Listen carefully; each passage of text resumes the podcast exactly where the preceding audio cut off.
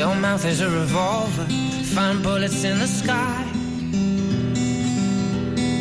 Mm-hmm. Your love is like a soldier, loyal till you die.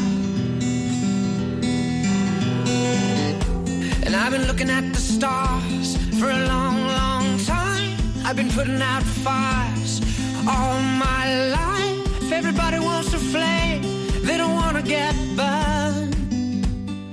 Comienza Mirada de Apóstol, un programa dirigido por el padre Miguel Segura. Nights like this lead to love like ours. You light the spark in my bonfire heart. People like us. Muy buenas noches, bienvenidos a la última hora del primer día de la semana. Este programa de hoy os va a encantar. Dios permite circunstancias en la vida que nos ayudan de una manera especial a hacer apostolado. Unas ayudan más. Y como sabéis, este programa pretende mostrar que la actitud normal del cristiano es vivir su dimensión apostólica. Siempre recordamos en este programa que el bautismo, el bautismo que has recibido, nos da dos impulsos. Uno a la santidad personal, pero al mismo tiempo otro al anuncio del amor de Dios. Y cada uno va encontrando su camino. El Espíritu Santo le va mostrando por dónde y la manera de compartir la fe. Pero, ¿tú ya lo estás haciendo? Esto es como las plantas. Las plantas crecen, pero crecen para dar flores, para dar frutos o para dar hojas medicinales.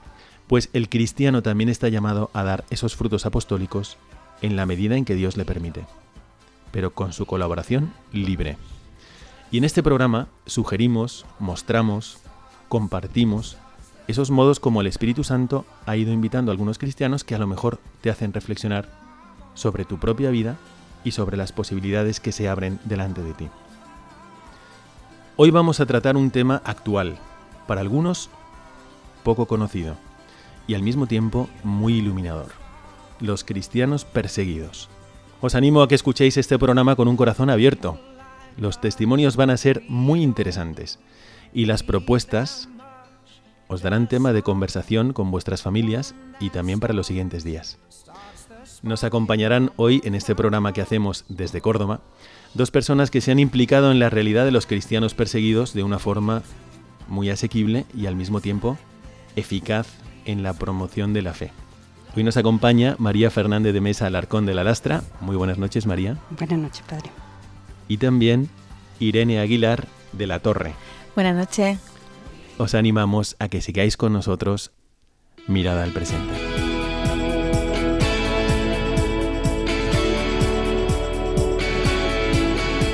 Mirada al presente.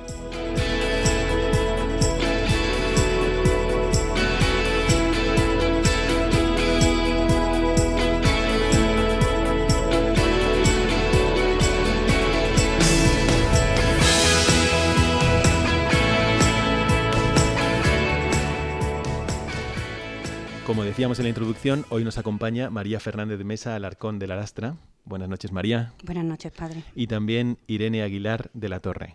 Buenas noches, Irene. Buenas noches, padre. ¿Por qué estáis aquí? Vamos a pasar rápidamente porque hay muchas cosas que comentar.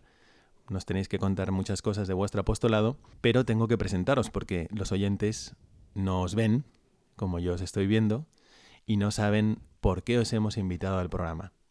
Así que bueno, Irene, que nos acompaña, ha sido catequista y es catequista y has hecho muchos otros apostolados. Lo que el Señor me permite con, con su gracia cuando nos ponemos a su disposición. Exacto, porque realmente hacer apostolado es un don de Dios. Pero bueno, Irene, lo voy a resumir yo para, digamos, ver tu currículum apostólico muy por encima, pero para que sepan nuestros oyentes a quienes están escuchando cuando hablas. He sido miembro de- del grupo. del grupo Misevi, los misioneros seglares vicencianos y también el grupo joven de cursillos de cristiandad. Bueno, y ahora también ayudas en la Hospitalidad de Lourdes, que se ha fundado hace poco en Córdoba, y en la Pastoral de la Salud. ¿Es así? Así es. Ahí estamos. Muy bien. Bueno, pues estás invitada aquí no por nada de esto, sino porque te has implicado en el tema de los cristianos perseguidos, además de todo esto. Y María Fernández de Mesa también ha sido catequista y actualmente, además de haber sido voluntaria para Proyecto Hombre y para Proyecto Arcoiris. Arcoiris, también ha sido voluntaria de la Cruz Blanca y ayuda a la iglesia necesitada y en la pastoral familiar de Córdoba. Muy bien, bueno, yo os voy a pasar la palabra, pero no es por todo esto que ya habéis hecho, gracias a Dios, como decís, sino por esta mm, implicación personal en la promoción de esta exposición sobre los cristianos perseguidos que hubo en la Catedral de Córdoba hace poco. Eh, me gustaría que nos contarais a mí y a todos los oyentes en qué consistía esta exposición y cómo es que llegó a Córdoba. Bueno, la exposición llegó a Córdoba gracias a nuestra responsable, Trinidad Lechuga, que se empeñó en que viniera, lo- la, la pidió a través de- del obispado, al don Demetrio, nuestro obispo, y le dio permiso y vino Fue en- la Catedral de Córdoba, en la capilla de, de Villaviciosa. ¿Cuánto tiempo estuvo en la catedral? Estuvo dos semanas, ¿no, Irene? Sí, dos Apenas semanas. dos semanas con todo lo que habéis contado que pasó allí. Sí. Y bueno, ¿y cómo es que vosotras os implicasteis en esta exposición? porque somos voluntarias de ayuda a la iglesia necesitada. Y pues la verdad que no, nos habían dicho que era una preciosidad que hacía muchísimo bien y por eso nos pusimos muchísimo corazón, la verdad. Bueno, yo os conozco de antes y mm, me gustaría recalcar que no sois personas que están desocupadas, sino que realmente tenéis mucho que hacer, como hemos querido recordar por el currículum, y sin embargo, a veces cuando uno dice, bueno, yo esto ya lo haré cuando tenga tiempo, pues en realidad tendríais el tiempo muy ocupado. Sin embargo, esto os llevó una inversión de tiempo. Eh, ¿Cuánto tiempo teníais que pasar allí en esa exposición? Bueno, la exposición, la verdad que no solamente a lo largo del tiempo de estas dos semanas, tenía un horario bastante amplio. Y entonces se reclamaron personas de la iglesia, de otros movimientos, que nos ayudasen a poder llevar a cabo todo el horario. Hubo una unión eclesial bastante llamativa que, que incluso algunos sacerdotes también le, llamaba la atención como otros seglares de otras realidades se sumaban para ayudarnos a llevar a cabo este proyecto. Entonces se establecieron, haciendo diferentes convocatorias, algunas formaciones para dar a conocer eh, la realidad de, de los testimonios de los, de los cristianos perseguidos y que las conocieran para poder transmitirlas cuando les tocara a ellos el corazón. Me parece que fue una iniciativa maravillosa y para quienes conocen la Catedral de Córdoba, pues muy sugerente hablar del tema de los cristianos perseguidos en medio de la Catedral de Córdoba. Eh, ¿Qué es lo que experimentasteis al ver a la gente? ¿Cómo reaccionaba la gente cuando empezaba a ver esta exposición? Bueno, lo primero que le llamaba la atención era el nombre de la exposición, que era La belleza del martirio. Y mm, nos decían, pero bueno, es que eh, puede haber belleza en el martirio. La verdad que eh, en principio pues, es lógico que choque, ¿no? Vosotras teníais que explicarlo. Sí, eh, la introducción a, a la exposición era explicar por qué había belleza en el martirio. O sea, nosotros no somos unos masoquistas, ni muchísimo menos, ¿no? Pero el testimonio de estos em, hermanos nuestros que son capaces de sufrir persecución o discriminación o incluso dar la vida por su fe, por, porque creen en Cristo, eh, pues nos habla eso de testimonios de fe, de esperanza, de fortaleza, de libertad, de fidelidad. Y eso es belleza, Yo recuerdo que eh, desde hace unos años hemos sido un poquito más conscientes a lo mejor de la persecución que padecen hermanos cristianos nuestros en muchos países. ¿Cómo estaba dividida esta exposición para hacer ver que no es solamente una cosa local, sino también mundial? Pues en la exposición había eh, cinco cubitos, digamos, que eran pues, como si fuesen especies de habitaciones y dentro de, esta, de estos espacios habilitados teníamos la realidad de diferentes países. Para quien no lo haya visto, esto estaba en el centro de la catedral. En la capilla de Villaviciosa, conforme entran los turistas, pues adelantan eh, como si fuesen al almirar. Y bueno, pues de caminos pues se la encontraban. Era, le llamaba la atención y se la encontraban nada más llegar. ¿Y cómo estaba dividida estas habitaciones? Eh, cada habitación, ¿qué es lo que simbolizaba o si tenía un contenido especial? Sí, eh, era una puesta en escena, digamos. Nosotros cuando en- entrábamos encontrábamos unos rolas que anunciaban, como ya ha explicado María, eh, la belleza del martirio, el nombre de la exposición, y ahora después teníamos diferentes países. Teníamos Kenia, luego teníamos China, luego teníamos Libia. eh, hasta que llegábamos a Francia, ¿no? Que también le interpelaba mucho a, la gente y Pakistán. Y entonces dentro de estos cubitos lo que se intentaba recrear es la situación que había en el país y que hay, por desgracia, porque tenemos que hablar también en presente, porque sigue estando eh, esa realidad en muchos de ellos, y recrear una escena como si fuese eh, la persona estuviera, digamos, en el acto, en el momento del martirio. Bueno, nos queda claro que es una realidad, que es la, realidad de los cristianos perseguidos. Os voy a preguntar algunos datos también sobre esto, porque puede ser que todavía alguno diga, bueno, esto es algo del pasado. No, no, no, es del presente. Eh, y nos queda claro también que no sois personas desocupadas, que tenéis muchas cosas que hacer y sin embargo, queriendo hacer algo por los cristianos perseguidos, lo explicasteis, invirtiendo tiempo, en vuestra presencia, vuestras cualidades también, en diferentes idiomas. Me gustaría preguntaros, eh, porque sé que son muy impactantes, algunos de los casos que vivisteis. Si podéis contarnos, por ejemplo, María, cuéntanos si tuviste alguna experiencia especial mientras explicabas el contenido de estas salas. La verdad que sí, que tuvimos muchos momentos muy impactantes para nosotros, ¿no? Con la gente a la, a la que se lo explicábamos. Para mí el más impactante de todo fue el, con una chica, era asiática, y, y, digo, estaba como muy interesada viendo la exposición y digo, no se lo explico porque eh, para ella sola, total, voy a invertir un montón de tiempo, paso de la China. Y, y, después dije, no, no, sí, total, si estoy aquí para esto. Entonces me acerqué a ella, le pregunté si quería que le explicara la exposición y me dijo que sí. ¿Y era y china? Era surcoreana. Surcoreana. Sí. Y Católica, entonces. No, no, no, no. Yo no le pregunté la religión. Y ahora le cuento al final. eh, y entonces le iba explicando la, exposición bueno, pues eso, los prejuicios que tenemos, ¿no? Que mmm, yo decía, esta no se va a enterar de nada, pasa, y tenía la imagen de que eran personas muy frías, ¿no? Sin embargo ella se mostraba entusiasmada cada vez que le explicaba uno de los casos de que se reflejaban en la exposición, pues hacía ¡Ah! mmm, como súper emocionada, ¿no? Y nada, y al final ya cuando terminamos la exposición, veo que se pone a llorar y llorar y llorar y llorar y llorar y la cara llena de lágrimas y de moco. Le digo a una de las voluntarias que estaba allí, mmm, dame clines porque esta pobre mujer le va a dar algo. Entonces le di los clines y seguía llorando y se me abrazó y me dijo, yo no creía y ahora creo. Entonces fue una cosa espectacular, ¿no? Espectacular de bonita. Yo no creía y, y ahora creo. O sea sí, que... por el testimonio de, de, los, de los mártires, de, por esto, el testimonio de estos hermanos nuestros perseguidos por su fe. Uh -huh. Luego otra cosa que me pasó también muy bonita, que es la universalidad, ¿no? De, se acercó un chico joven con una pinta mmm, mala. Eh, yo pensé, digo, este es un terrorista. A ver si vamos a morir nosotros aquí mártires también. Ah, bueno, porque había polémica en ese momento en que hicisteis la exposición sí. de si esto no iba a ser como una afrenta, como como pisarle el callo a alguien, ¿no? Para decirle, sí, no, bueno... pero después quedó, en la exposición quedaba clarísimo que esto no era ir contra nadie, porque además, eh, por ejemplo, los cristianos y los musulmanes, hay muchísimos sitios en los que se llevan muy bien y conviven, y luego si nos da tiempo le cuento algunos casos de uh -huh. esa unión, historias preciosas, ¿no? Son los radicales, los, los musulmanes radicales, o los, bueno, los radicales de cualquier religión los que crean estos, estos problemas, ¿no? Y vosotras teníais como esa habilidad de hacer ver que no era un conflicto de religiones. En la exposición se explicaba, quedaba clarísimo.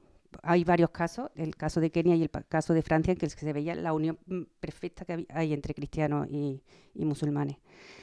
Pero el lo que respeto, les... la tolerancia. Totalmente. O sea, nosotros lo que defendemos es la libertad religiosa, ¿no? Porque no hay, actualmente, uno de cada tres personas vive en un país sin libertad religiosa y la, mayo la mayoría son cristianos. La religión más perseguida es la cristiana. Bueno, lo que le decía de este chico ya por fin se fue y volvió con su mujer, que iba cubierta entera de arriba abajo, menos la cara, que era muy mona. Entonces me pasó otra vez lo mismo, digo, esto uf, le voy a explicar la exposición. y, pero dije, venga, vamos. Y, y le, le, dije, ¿de dónde soy? De la India. ¿Qué soy? ¿Soy hinduista o soy musulmanes? O dice, sí, sí, somos musulmanes. ¿Y en qué idioma les hablabas? en inglés, todo en inglés. Eso se ve claramente que fue el Espíritu Santo que me, que me hacía llegar a esta gente porque yo no soy bilingüe, hablo inglés, pero no lo hablo perfecto. Me dijeron que eran musulmanes, pero que ella de pequeña había estado en un colegio con jesuitas. Entonces empiezo a explicarle la exposición y cuando llego al segundo país, que era China, veo que cierra los ojos y empieza a rezar la oración de San Francisco. Señor, haz de mí un instrumento de paz, que donde hay odio ponga yo perdón, ponga amor, que donde hay... No me, no me la sé. Fue muy impactante ese momento también. Y cuando terminamos la exposición, que siempre acabamos rezando la oración por los cristianos perseguidos, le dije que si quería que la rezáramos juntos. Y estuvimos rezando juntos y fue un momento espectacular. Mm, me parece que en esa misma exposición había un caso que me llamó mucho la atención y que me parece que también sería muy útil para nuestros oyentes que lo contarais, de ese gesto que tuvieron unos musulmanes en un autobús. ¿Quién de las dos me quiere responder? Bueno, pues en Kenia, eh, en África, eh, hay persecución en muchísimos, en muchísimos países, ¿no? Pues bueno, una vez mm, lo que hicieron fue asaltar la universidad y no solamente atacaron a los cristianos, sino que también algunos musulmanes mueren en esos actos. El, caso además eh, llamaba la atención y la escena que nosotros recreábamos era el aula donde se produjo esta masacre y curiosamente eh, una de las chicas que fue víctima en este atentado por los radicales había hecho su tesis hablando de que el diálogo interreligioso y que el encuentro con otras personas de otras confesiones es posible. Ella nunca vio el fruto de esta tesis publicado, pero allí estaba presente. Bueno, pues después nuevamente un grupo de universitarios que se desplazaban para acudir a sus clases.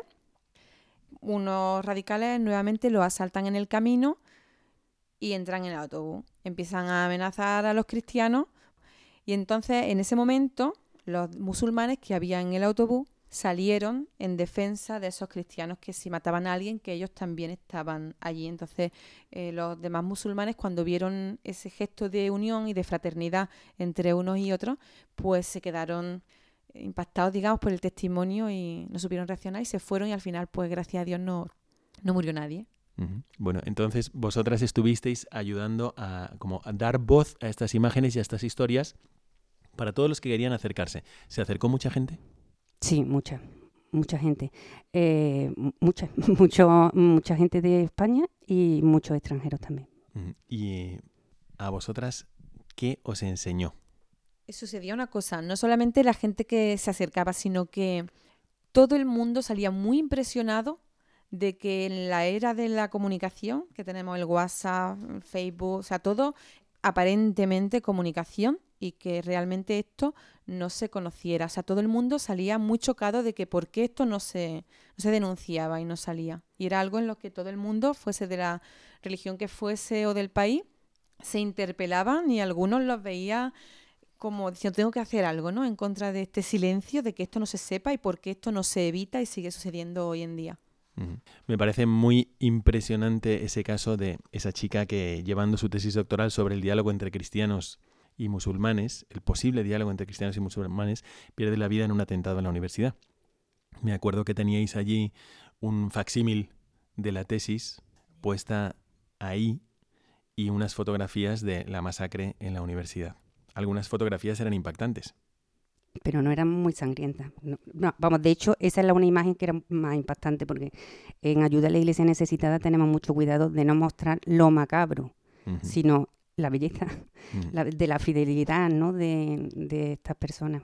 Y, precisamente sobre esto, que aquí quería llegar yo, me impresionó mucho un caso que me gustaría que contarais de mm, este grupo de mártires en Egipto, donde hubo un chico que no era cristiano y al ver el ejemplo de los demás, pues se acercó y murió también dando su vida por Dios. Esto fue en Libia en el 2015. Era un grupo de cristianos coptos que son de Egipto. En Egipto los cristianos pues son, están muy discriminados, entonces no tenían trabajo y emigraron a, Libia para trabajar.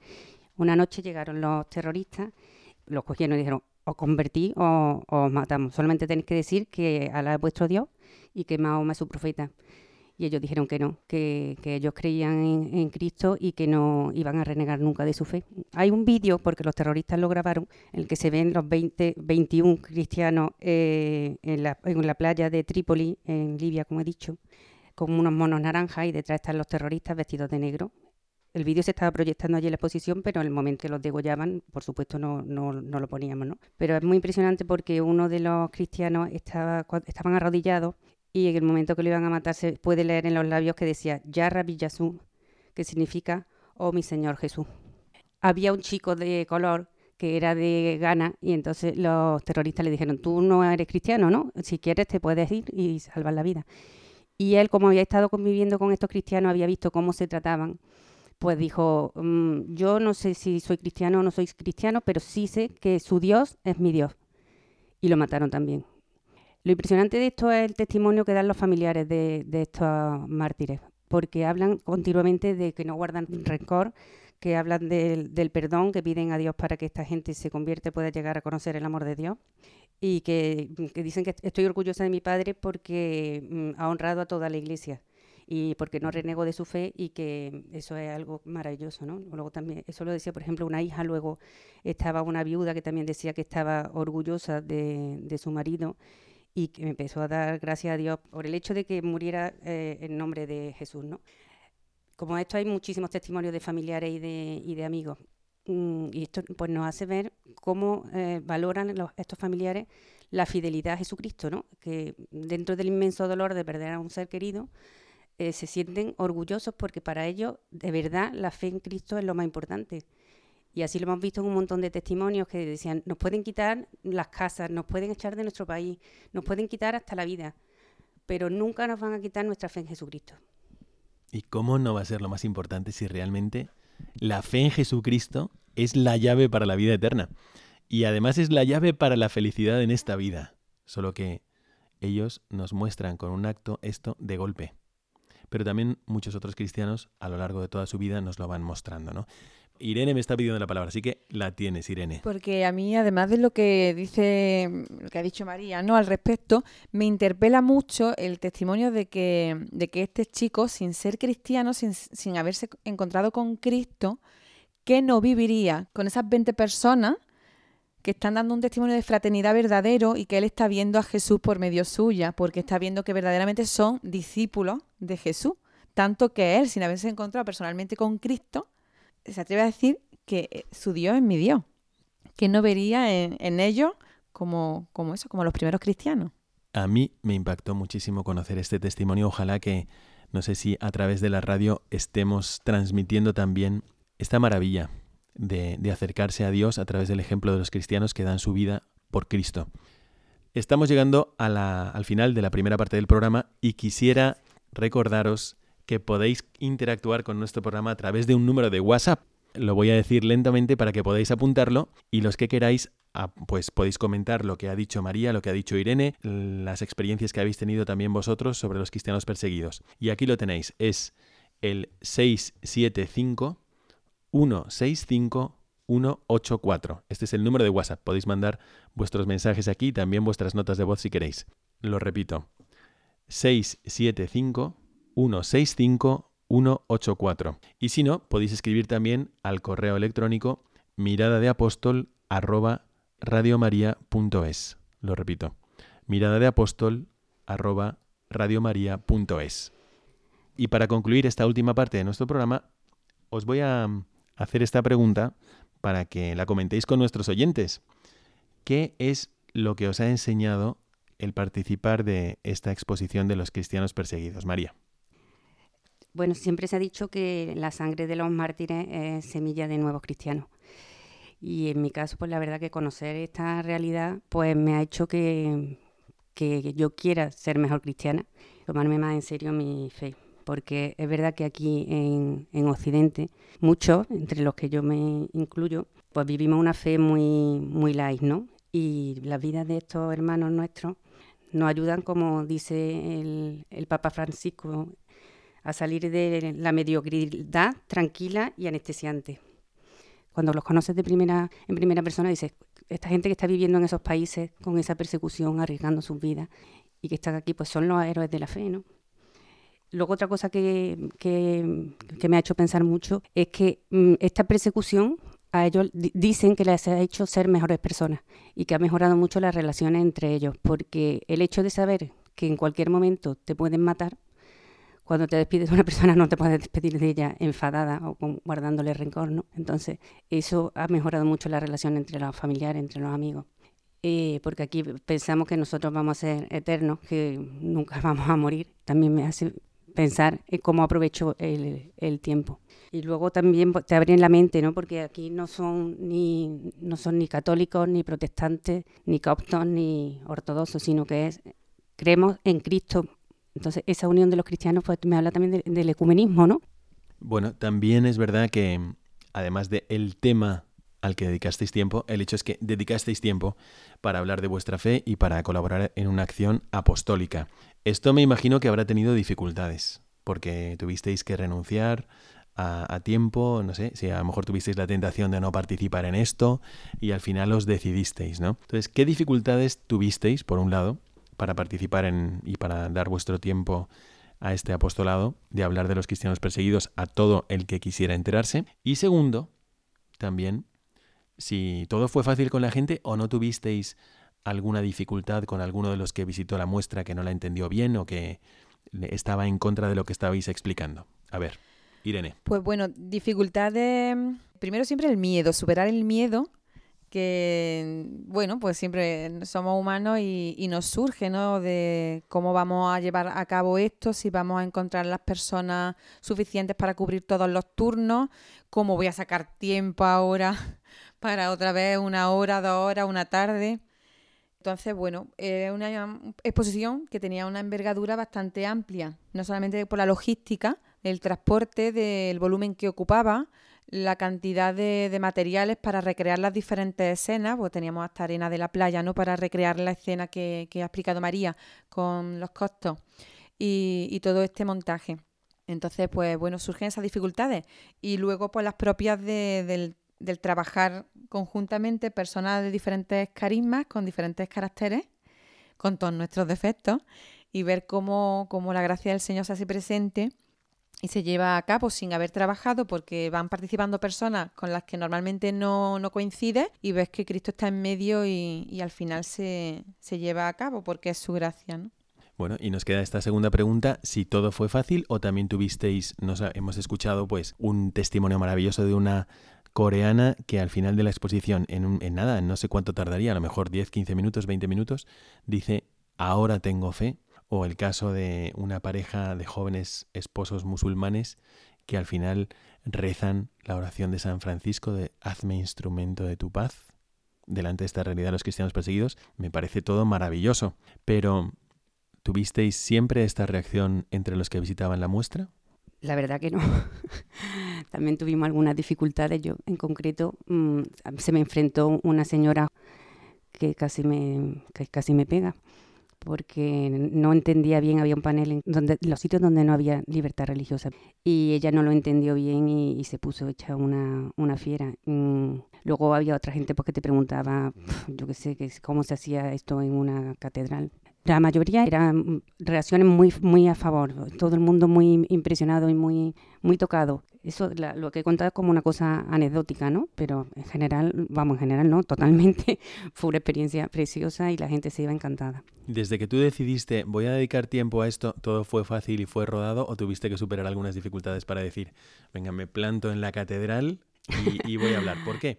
Porque es posible que uno diga, va, pues yo también a lo mejor hubiese podido vencer mi miedo, podría hablar, o a lo mejor puedo montar algo así en la parroquia, o a lo mejor puedo hablar con ayuda de la iglesia necesitada y traerlo a mi ciudad, en fin, pero siempre nos encontramos con barreras. ¿Cómo superasteis vuestras barreras para lanzar este apostolado? Pues para mí la principal barrera fue vencer los respetos humanos, porque la verdad que ponerte a explicar una exposición en la que tienes que involucrarte mucho y hablar con convencimiento, en realidad es que era dar un testimonio. Y eso siempre te cuesta trabajo, sobre todo porque es que no sabes con quién estás hablando, no sabes qué es lo que piensa, si crees, si no crees, y vencer eso, mm, pues la verdad que me, eso me costó trabajo. Y luego, bueno, pues el tema del tiempo ya sabemos cómo estamos todos, ¿no? Estamos de, de, cabeza, pero merece la pena, merece la pena mm, muchísimo. Mm, tenemos que ir aterrizando para terminar esta primera parte del programa, pero no quiero terminar sin agradecer, bueno, agradeceros a vosotras este esfuerzo que habéis hecho para venir aquí y contarnos esto, pero también a todos los voluntarios que estuvieron ayudando para hablar de los cristianos perseguidos en la Catedral de Córdoba. ¿Cuántos erais? ¿Cuántos estabais implicados allí? Eh, voluntarios en Córdoba somos nueve. En aquel momento me parece que éramos ocho. La verdad que fue una sorpresa porque le dijimos a distintos amigos y de distintos grupos y parroquias que necesitábamos guías para la exposición y respondieron muy bien. Se les dio la formación necesaria para que pudieran hacer de guía y lo hicieron genial. Y luego una cosa que llamaba mucho la atención que fue que se apuntaron muchísimos jóvenes de voluntarios. Y aquí repito las palabras que decía eh, nuestro fundador, el fundador de Ayuda a la Iglesia Necesitada, el padre Berinfrank, que decía que el hombre es mucho mejor de lo que creemos, que solamente hace falta ponerles delante un gran ideal de amor. Y esto totalmente se le puede aplicar a, los jóvenes, a nuestros jóvenes voluntarios, porque se volcaron muchísimo y lo hicieron estupendamente. Y es verdad, simplemente muchas veces proponiendo alguna cosa bonita se involucran. Bueno, pues eh, me encanta esta experiencia que nos habéis contado y seguramente a nuestros oyentes también, porque de una realidad que es una realidad dramática, que es que los cristianos son perseguidos, lo habéis transformado también en una ocasión de apostolado y con mucha generosidad pues habéis hablado y habéis compartido con vuestro tiempo, vuestras palabras y vuestras actitudes todo lo que se puede de esta experiencia de ayuda a la iglesia necesitada y más ampliamente también de los cristianos perseguidos. Vamos a terminar esta primera parte de nuestro programa, Mirada al presente, recordando dónde podéis mandar vuestros mensajes de WhatsApp o de correo electrónico o también vuestras notas de voz si queréis para algún otro programa. Es el número 675 165 184. Repito, 675 165 184. Y el correo electrónico mirada de apóstol, todo junto, mirada de apóstol arroba radiomaria.es. Quedaos con nosotros porque empezamos la segunda parte de nuestro programa.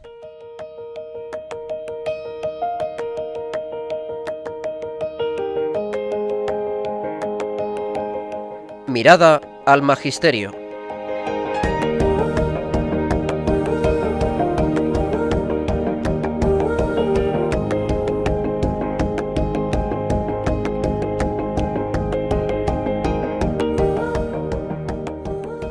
Como sabéis, empezamos esta segunda parte porque mirar al magisterio siempre nos estimula, nos orienta, nos, nos hace mejores también porque nos traduce el impulso que nos da el Evangelio como a nuestra vida ordinaria, a nuestros días. Nos da ideas muy buenas, sanas y que potencian nuestro apostolado. Así que le voy a pedir a Irene que lea en primer lugar un texto que ha tomado, me parece, de la Lumen Fidei del Papa Francisco. Comentando un texto de la carta a los hebreos, se hace una referencia a aquellos que han sufrido por la fe. Le voy a pedir a Irene que nos lo lea. Adelante, Irene. El cristiano sabe que siempre habrá sufrimiento, pero que le puede dar sentido puede convertirlo en acto de amor, de entrega confiada en las manos de Dios, que no nos abandona, y de este modo puede constituir una etapa de crecimiento en la fe y en el amor, viendo la unión de Cristo con el Padre, incluso en el momento de mayor sufrimiento en la cruz. El cristiano aprende a participar en la misma mirada de Cristo. Incluso la muerte queda iluminada y puede ser vivida como la última llamada de la fe. El último, sal de tu tierra. El último, ven pronunciado por el Padre, en cuyas manos nos ponemos con la confianza de que nos sostendrá incluso en el paso definitivo. ¿Qué es lo que te impresiona de este párrafo? Me impresiona cómo la fe vivida en Cristo nos lleva donde nosotros mm, jamás hubiéramos imaginado, haciendo cosas que, que, nosotros pues no saldríamos de nuestra tierra, ¿no? Como Él nos dice ven y con la fe y su gracia nos impulsa a hacer cosas maravillosas. En la exposición que hicisteis de los cristianos perseguidos, a propósito de este texto, me impresionó muchísimo eso que hemos descrito antes, como en Libia me parece que fue, a unos cristianos coptos, o sea, de origen egipcio, los llevaron a la orilla del mar, ellos mismos, los terroristas, hicieron un, un plano haciendo ver la, la, fila de personas que llevaban ese mono naranja que ha descrito antes María, y me impresionó mucho ese modo de afrontar la muerte de aquel cristiano copto que estaba ah, diciendo unas palabras que no se oyen, pero se lee los labios, el que se lee Yarra Villasum. Este, Exactamente. Este joven. Esto me emocionaba muchísimo la posición cada vez que lo decía. Es que era muy impresionante, como os ha dicho María, no se veía la acción cruenta de degollar a los a los cristianos, estaba a punto de que sucediera y sin embargo había una serenidad grandísima en esos rostros, como que era la forma, la forma práctica de vivir lo que acabamos de leer, de que el cristiano sabe que siempre habrá sufrimiento y, sabe también que va a llegar la hora de la muerte, pero que la fe en Cristo ilumina, y es como la última llamada de la fe, sal de tu tierra. Pues en el momento que nosotros salgamos de nuestra tierra, que a nosotros también nos va a llegar ese momento, y como Dios quiera, que puede ser, que puedes preverlo, o puede que no, pero cuando llegue, sea cual sea, ¿cómo lo vamos a vivir? Pues con esa fe que nos han mostrado los mártires, ¿no? ¿Qué es lo que, cómo reaccionaba la gente cuando veía esa imagen? Mm, se quedaban impactadísimos, porque es que es, es tremendo, es tremendo la serenidad, es que además estaban las fotografías de los 21 mártires y, se- y estaban tranquilos. Mm. En la cara se les veía que estaban tranquilos, no estaban ni con la, con la cara desencajada, ni crispados, ni... No, no, Nosotros eso tenemos la, fe- la tranquilidad que, de- que da el- la fe en el Señor, ¿no? todos los cristianos, si hemos tenido un momento de oración y nos hemos unido a Dios, nos hemos dado cuenta de que el efecto primero que produce la unión con Dios es la paz. Sí. Y en esas imágenes era Sí. impresionante porque tú veías la paz de Totalmente. todos ellos. ¿no? Mm. Incluso si tú pones en internet el martirio de cristianos coptos en Libia, Sí, en la Pues playa de Trípoli. verás esas imágenes en la playa de Trípoli, no verás inmediatamente el vídeo completo, no lo verás, pero sí te harás una idea de cómo afrontaron ese momento los cristianos perseguidos. Resulta impresionante ver esa imagen y ver cómo están rezando y orando con todo su ser, con toda la naturaleza, ¿no? Porque nosotros muchas veces estamos pronunciando palabras y no estamos viviendo eso que estamos pidiendo o, o rezando y la profundidad de su, de su ojo y esa serenidad eh, interpela y cuestiona mucho el cómo nosotros rezamos y oramos. Pues gracias Irene por haber traído este texto y me parece que es, es para profundizarlo, que la fe no es algo etéreo ni es un condimento que deja tu vida igual, al contrario, sino que la transforma profundamente y además en los momentos más importantes de la vida, entre los cuales está también el último. ¿Qué otro texto has traído? Otro párrafo realmente de la Lumen Fidei y bueno, lo leo. ¿Cuántos hombres y mujeres de fe han recibido luz de las personas que sufren? San Francisco de Asís, del leproso, la Beata Madre Teresa de Calcuta, de sus pobres, han captado el misterio que se esconde en ellos. Acercándose a, a ellos, no le han quitado todos los sufrimientos, ni han podido dar razón cumplida de todos los males que lo aquejan. La luz de la fe no disipa todas nuestras tinieblas, sino que con una lámpara guía nuestros pasos en la noche, y esto basta para caminar. Al hombre que sufre, Dios no le da un razonamiento que explique todo, sino que le responde con una presencia que le acompaña, con una historia de bien que se une a toda historia de sufrimiento para abrir en ella un resquicio de luz. En Cristo, Dios mismo ha querido compartir con nosotros este camino y ofrecernos su mirada para darnos luz. Cristo es aquel que, habiendo soportado el dolor, inició y completa nuestra fe. Me parece precioso. ¿no? ¿Qué, ¿Qué es lo que os sugiere este texto? A mí me estaba recordando lo que habéis dicho antes de ese joven no cristiano que viendo el sufrimiento de este mismo grupo que decíamos en la playa libia de cristianos coptos, a él mismo pues fue reflexionando y qué es lo que nos contaste María. El testimonio de este chico es eso, que le dieron la oportunidad de, de salvarse, pero como había estado conviviendo con los cristianos, pues él tuvo que ver, no lo sabemos, ¿no? Pero él tuvo que ver cómo se aman, lo que dice el, el mirad cómo se aman, ¿no? De los primeros cristianos. Eso fue el testimonio de estos hombres, fue lo que le hizo creer en su Dios. A mí me parece muy interesante la frase que dice el Papa de que la luz de la fe no disipa todas nuestras tinieblas. Hablando con las personas cuando están probadas en su vida espiritual, con la, la vida de todos los días. Todos pasamos por momentos oscuros y la forma de expresarnos es así. O sea, me siento a oscuras, no veo nada, no sé para dónde tirar, no sé para dónde ir. Es una forma de hablar que expresa también nuestra angustia o expresa pues el momento de la vida por el que estamos pasando. Es como si fueran, ¿no? Un periodo oscuro, un valle tenebroso. Y la fe no significa que no tendrías nunca valles tenebrosos, sino solo valles luminosos.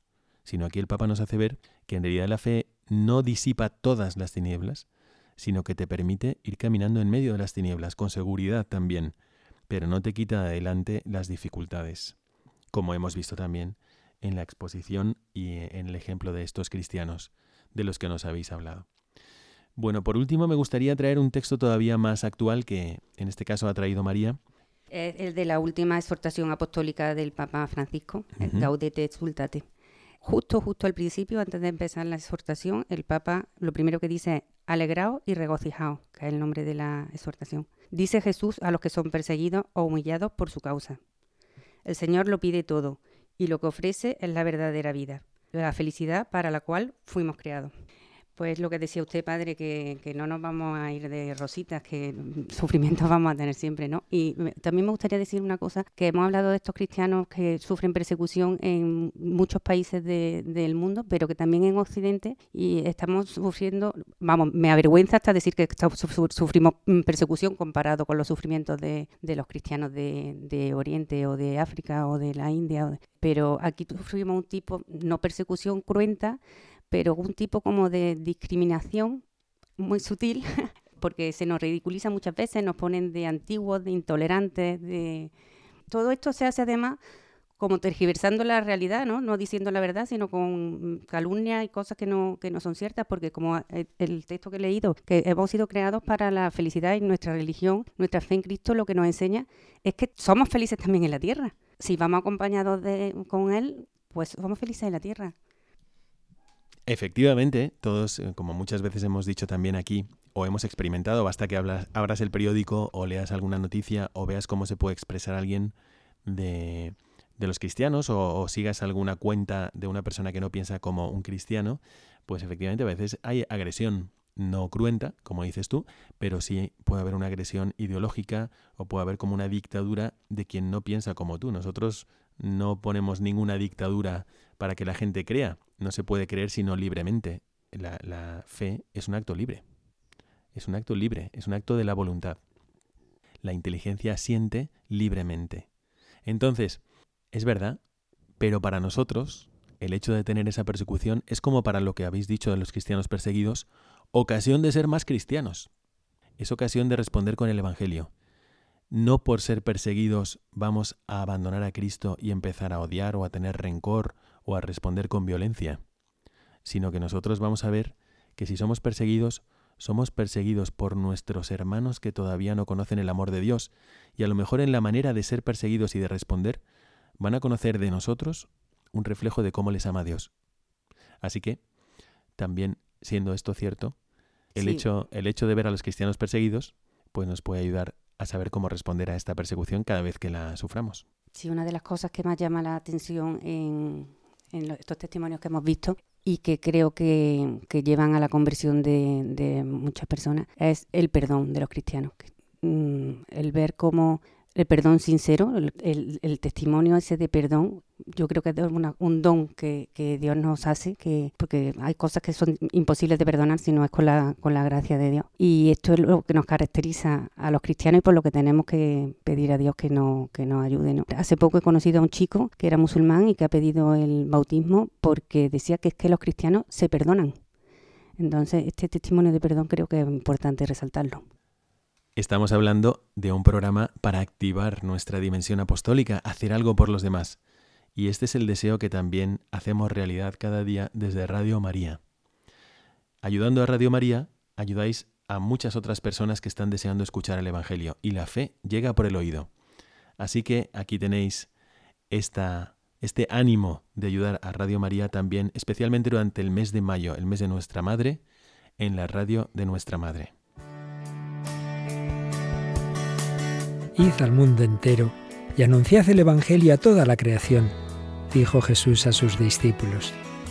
También hoy el Señor quiere que seamos misioneros bajo el manto de la Virgen, Reina de los Apóstoles. Radio María, que no tiene más fin que colaborar en esa misión evangelizadora, os pide en este mes de mayo un esfuerzo especial de oraciones, voluntarios y donativos. Así, la voz de Cristo podrá llegar a todos los rincones de España y de otras naciones del mundo a las que queremos llevar Radio María. Puedes informarte de cómo colaborar llamando al 91 822 8010 o entrando en nuestra página web radiomaria.es. Apóstoles y misioneros del mundo con Radio María.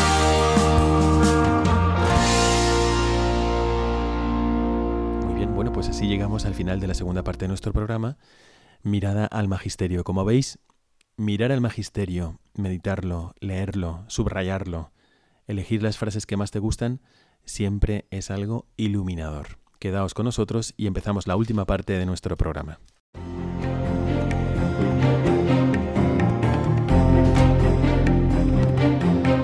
Mirada al futuro.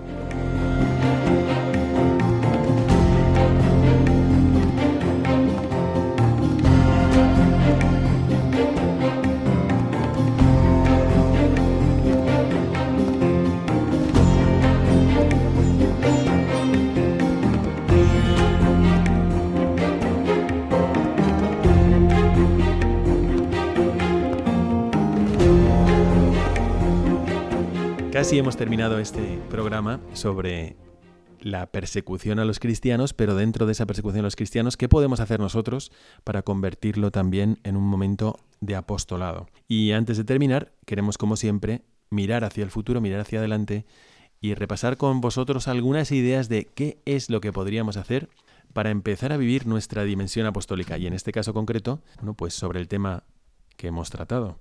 Hay cristianos perseguidos, yo estoy en mi casa, ¿qué es lo que yo podría hacer? ¿Qué se os ocurre para hacer apostolado también a propósito de esto?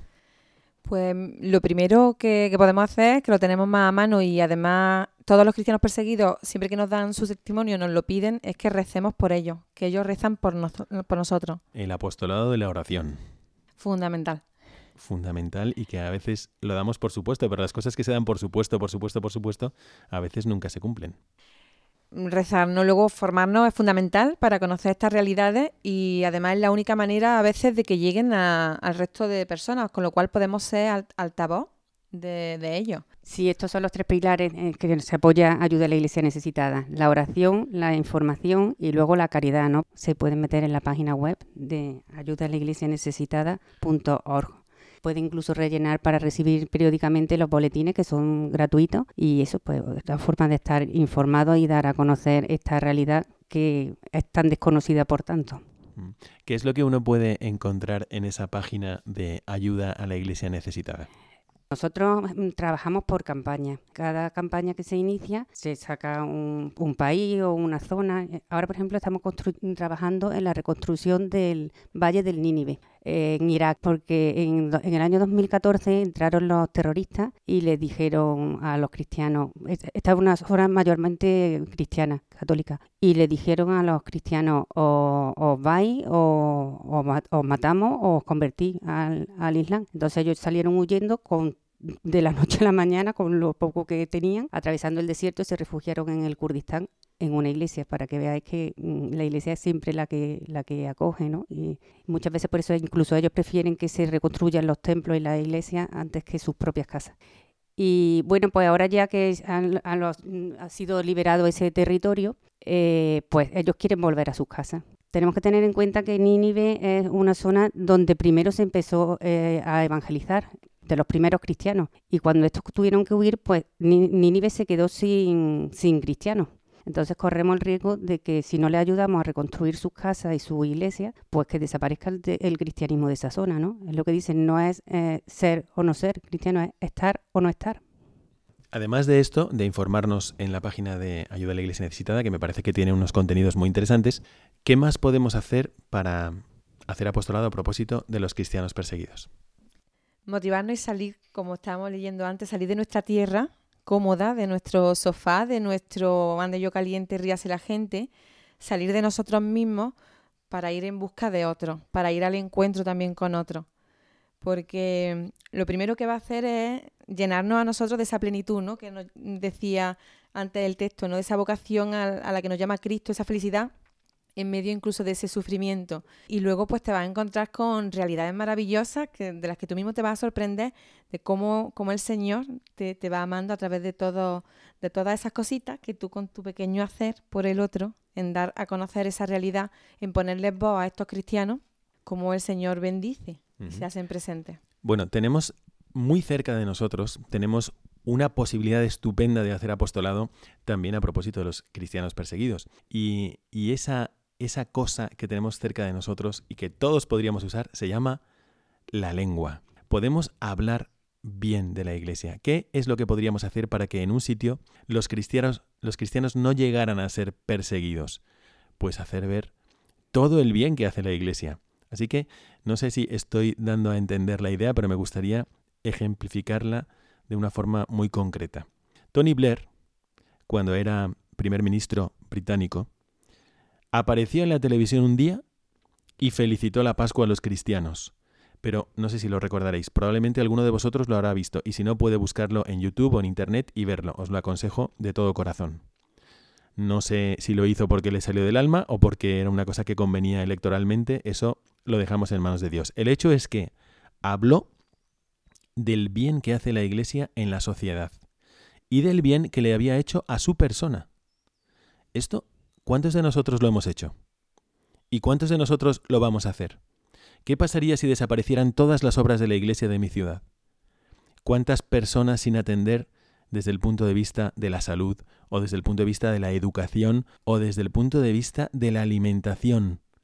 ¿Y cuántas personas que voluntariamente hacen esto todos los días? Es impresionante, por no hablar de los países de misión. Entonces, una cosa muy concreta que podríamos hacer para hacer apostolado por los cristianos perseguidos es, busca información de lo que hace la Iglesia y dilo. Eso está al alcance de todos nosotros. Y tendríamos que preguntarnos si lo hacemos o no lo hacemos. A lo mejor no tengo tiempo para explicar una exposición de la Iglesia o no tengo internet para ver qué es lo que sugiere la página de los cristianos perseguidos o de ayuda a la Iglesia necesitada. Pero si tengo una lengua y puedo decir ¿Qué es lo que hace la Iglesia? ¿Qué es lo que hacen los cristianos? ¿Qué es lo que te inspira el Evangelio? ¿Por qué no hablar un poquito más de esto? Bueno, pues os animamos desde el programa a que todos nosotros lo hagamos. Y no sé si tenéis alguna sugerencia más sobre lo que podrían hacer nuestros oyentes para hacer un poquito más de apostolado, sobre este tema o sobre otros.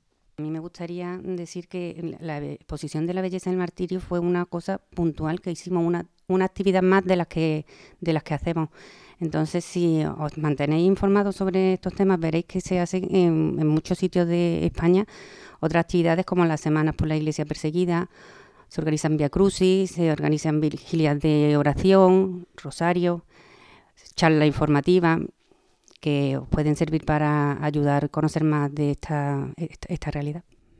Y, igualmente, alguno podría decir, ah, pues voy a hacer algo parecido a esto, me voy a inspirar en lo que encuentro aquí para hacer alguna cosa en, la clase de religión donde la doy, o en la catequesis, o en la parroquia, o en mi ambiente que a lo mejor no tiene acceso a todos estos medios estupendos también de ayuda a la iglesia necesitada. O voy a ponerme en contacto con ellos. Bueno, hemos llegado así al final de nuestro, nuestro programa. Yo quisiera agradecer de todo corazón a María Fernández de Mesa Alarcón de la Lastra. Muchas gracias a usted. Y también a Irene Aguilar de la Torre. Muchas gracias. Muchísimas gracias por haber estado aquí y compartir con nosotros vuestras experiencias. Y a todos los que nos habéis seguido hasta aquí, que Dios haga crecer en vuestros corazones todo lo que Él haya sembrado. Que Dios os bendiga. Se despide de vosotros el Padre Miguel Segura.